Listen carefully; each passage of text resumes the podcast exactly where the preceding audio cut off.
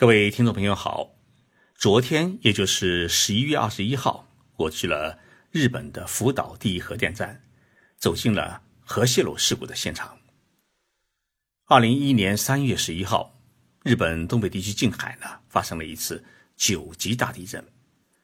这一次地震引发了一场大海啸，海啸不仅席卷了整个东北沿海城市，也摧毁了福岛第一核电站的电力系统。使得核电站的三个核反应堆发生了爆炸，那么这一场爆炸就导致了严重的核泄漏事故的发生。福岛核泄漏事故造成了周边地区严重的核辐射，同时整个核电站也被毁。这不是人类历史上第一次遭遇严重的核泄漏，在一九七九年，美国三里岛核电站因为操作失误造成过核反应堆的爆炸。在一九八六年，旧苏联时代也发生过切尔诺贝尔核电站的事故。那么这次国际原子能机构呢，给予了福岛和切尔诺贝尔核电站同样的七级污染事故的评定。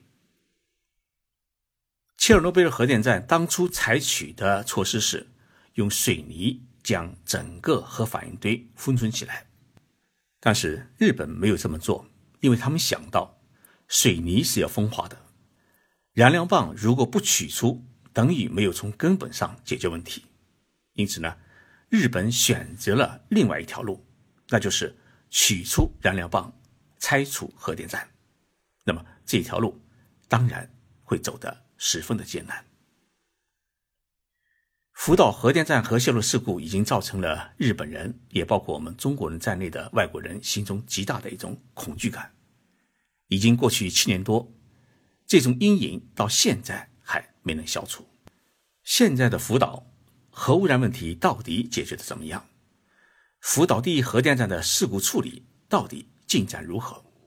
带着一大堆听众朋友们关心的问题，我走进了福岛，走进了核电站。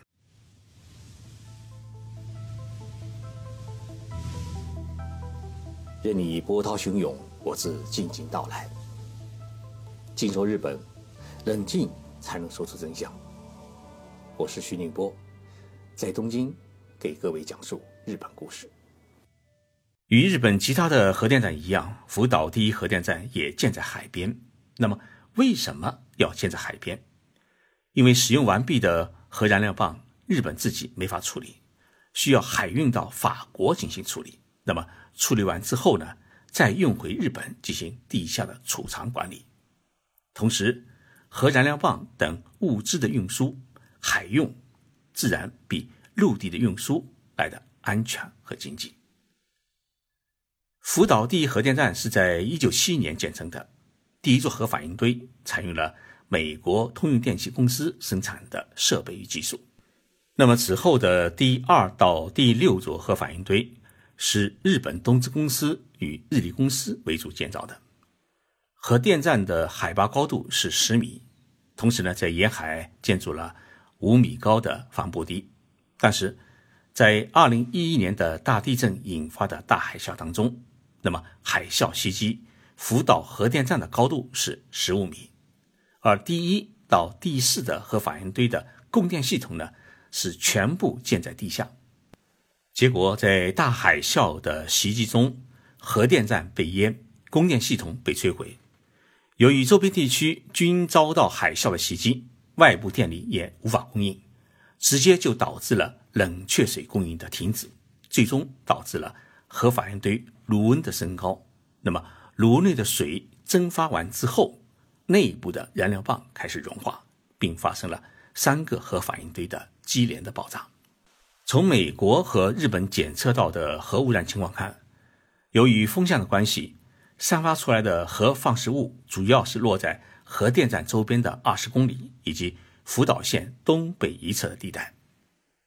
日本虽然拥有五十四座核反应堆，但是呢，遭遇如此重大的核泄漏事故还是第一次。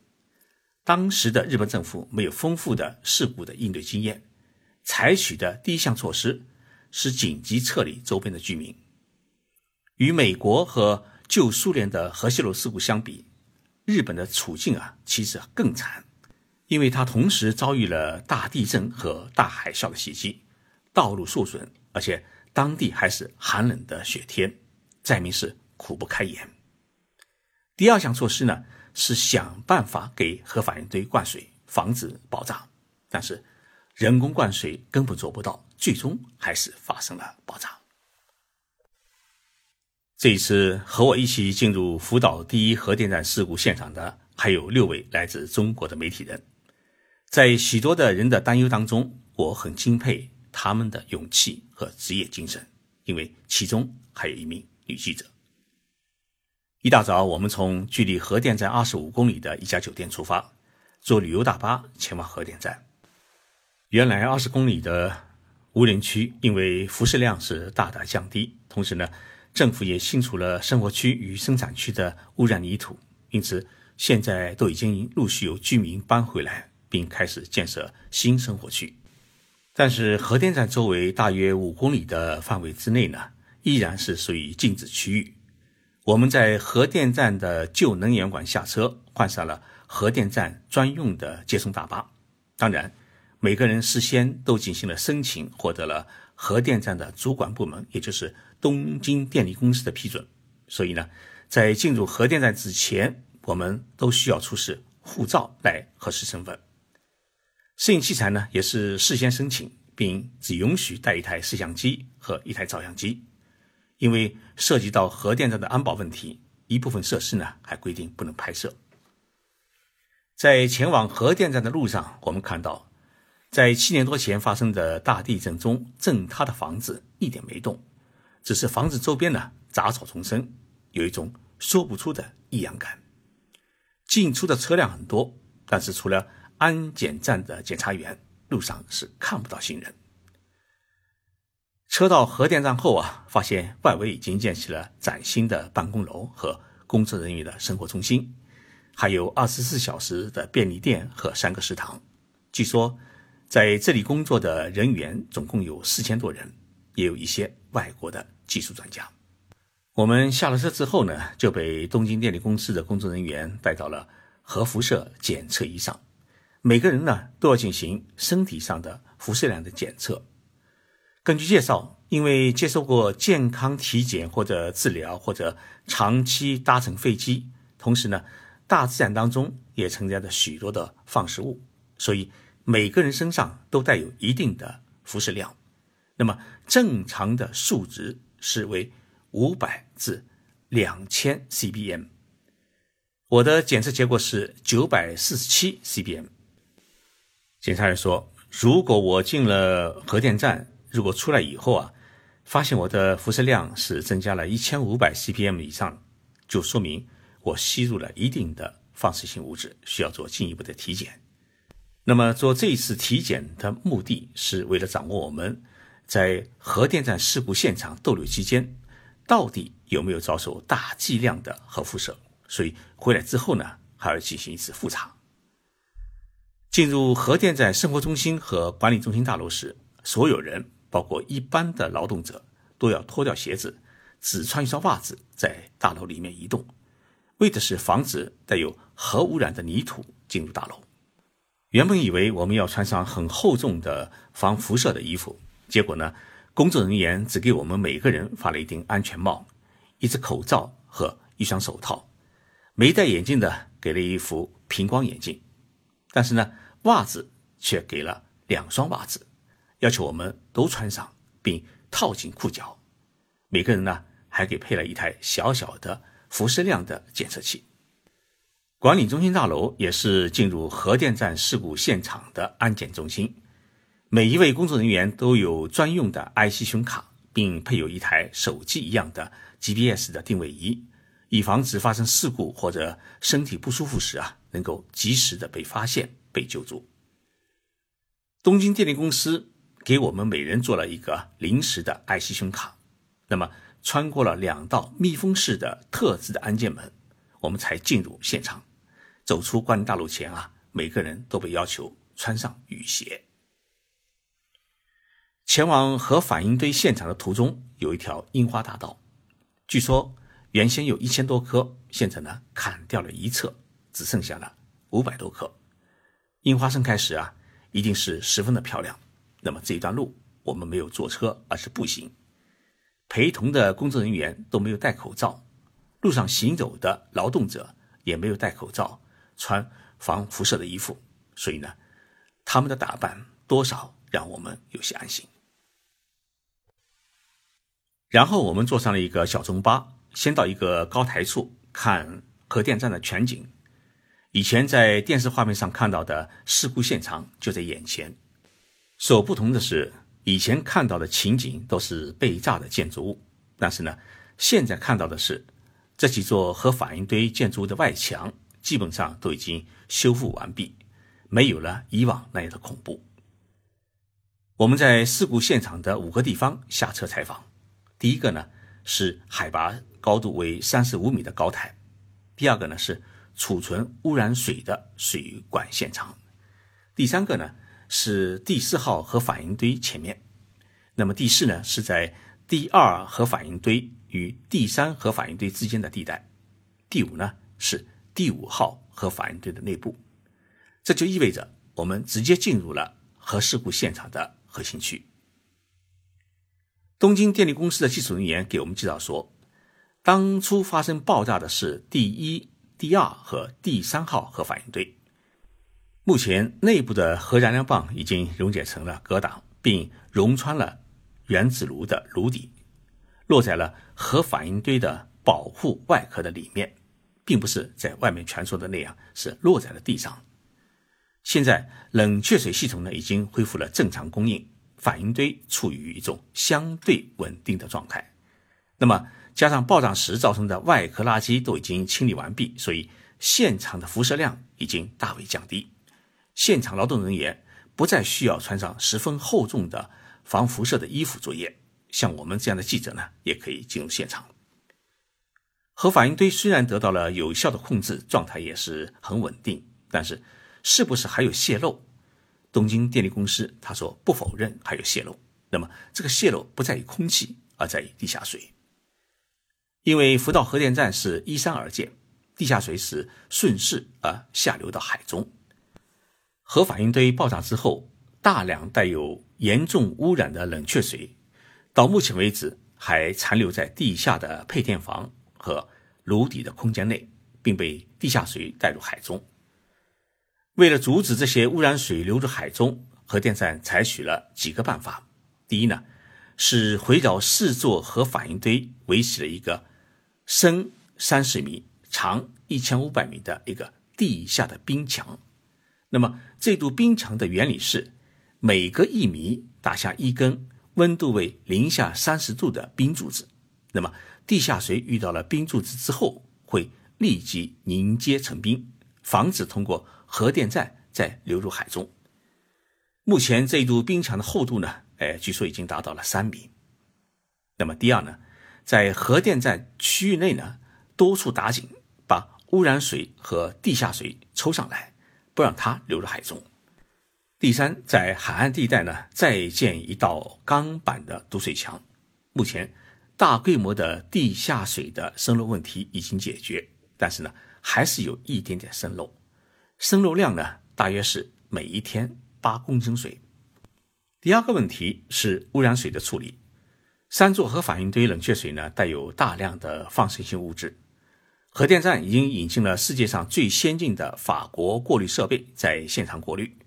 但是呢，东京电力公司介绍说，六十三种放射性物质当中能过滤掉六十二种，但是有一种名为氚的放射性物质，目前还无法清除。氚是氢的同位素之一，它不会穿透人体，但是呢，大量吸入的话会被人体细胞用于细胞的代谢，造成直接的内照射，从而严重危害吸入者的健康。所以，核电站除了把过滤完的废水啊，它重新回流到核反应堆做冷却水之外呢，多余的废水啊，要必须储存起来。我们在现场看到，大型的储水罐已经建成了。九百多个，容量呢达到了一千三百七十万吨，不过目前只用了一百十万吨。日本的科研人员正在与世界各国的专家合作，研究新的过滤技术，以便把最为顽固的氚也能过滤干净。那么，福岛第一核电站最为关键的问题，不是地下水堵住，或者是把呃污染水给它处理完毕，而是要把融化成疙瘩的燃料棒给它取出来。但是目前还很困难，原因呢有两个：一是核反应堆炉底附近的放射量实在是太高，人根本就难以完全靠近。目前工作人员穿上严密的防辐射服，也只能在炉底的外围区域。最长时间逗留八分钟。二是因为遭遇爆炸，反应堆内部的管道被炸乱，加上还有楼梯，一般的机器人还没法进入核心的炉底。所以，日本原子能机构呢，呃，在福岛县建设了一个大型的技术研发中心，与海内外的企业一道开发各种机器人，以便尽早能够进入到核心的炉底，摸清情况。制定出最终的取出燃料棒的计划，但是日本复兴厅的官员告诉我们，要把燃料棒全部取出来，把整个核电站给它拆除，至少还需要二十年到三十年的时间。这是一个漫长而严峻的工程，自然呢还需要花费巨额的资金。我们在事故现场呢逗留了一小时四十分钟。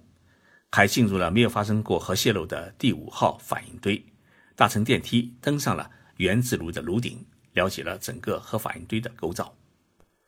回到管理中心，我们重新接受了核放射量的检测。从检测的数据来看，我前后没有太大的变化。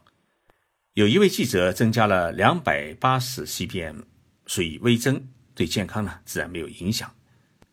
回到休息室，健康管理人员对我们的每一个人随身携带的核辐射检测仪的数据进行了检查。我的数据呢是零点零三微西弗，那么大多数的记者是零点零二微西弗。这个辐射量到底有多大？日本国立放射线研究所说，相当于在医院做一次 CT 的八十分之一，低于坐一次飞机所遭受的辐射量。离开核电站时，大家都松了口气。福岛第一核电站的事故现场并没有人们所想象的那么可怕，但是要处理完这一事故还真是任重道远。我们在现场发现一份展示资料，各国核技术专家和政府官员到访福岛第一核电站的人数当中，我们发现中国和法国、美国、俄罗斯的人数最多。看来我们中国的核电专家们。也在认真研究福岛核泄漏事故的相关技术和处理的措施。对于这次的福岛之行，在我们中国的网络上面有许多的批评、诶质疑和误解的声音，我是坦然接受。百闻不如一见，作为媒体人，我们有责任是深入现场，告诉大家一个真实。这种真实的传递，不仅是为了日本，也是为了全世界。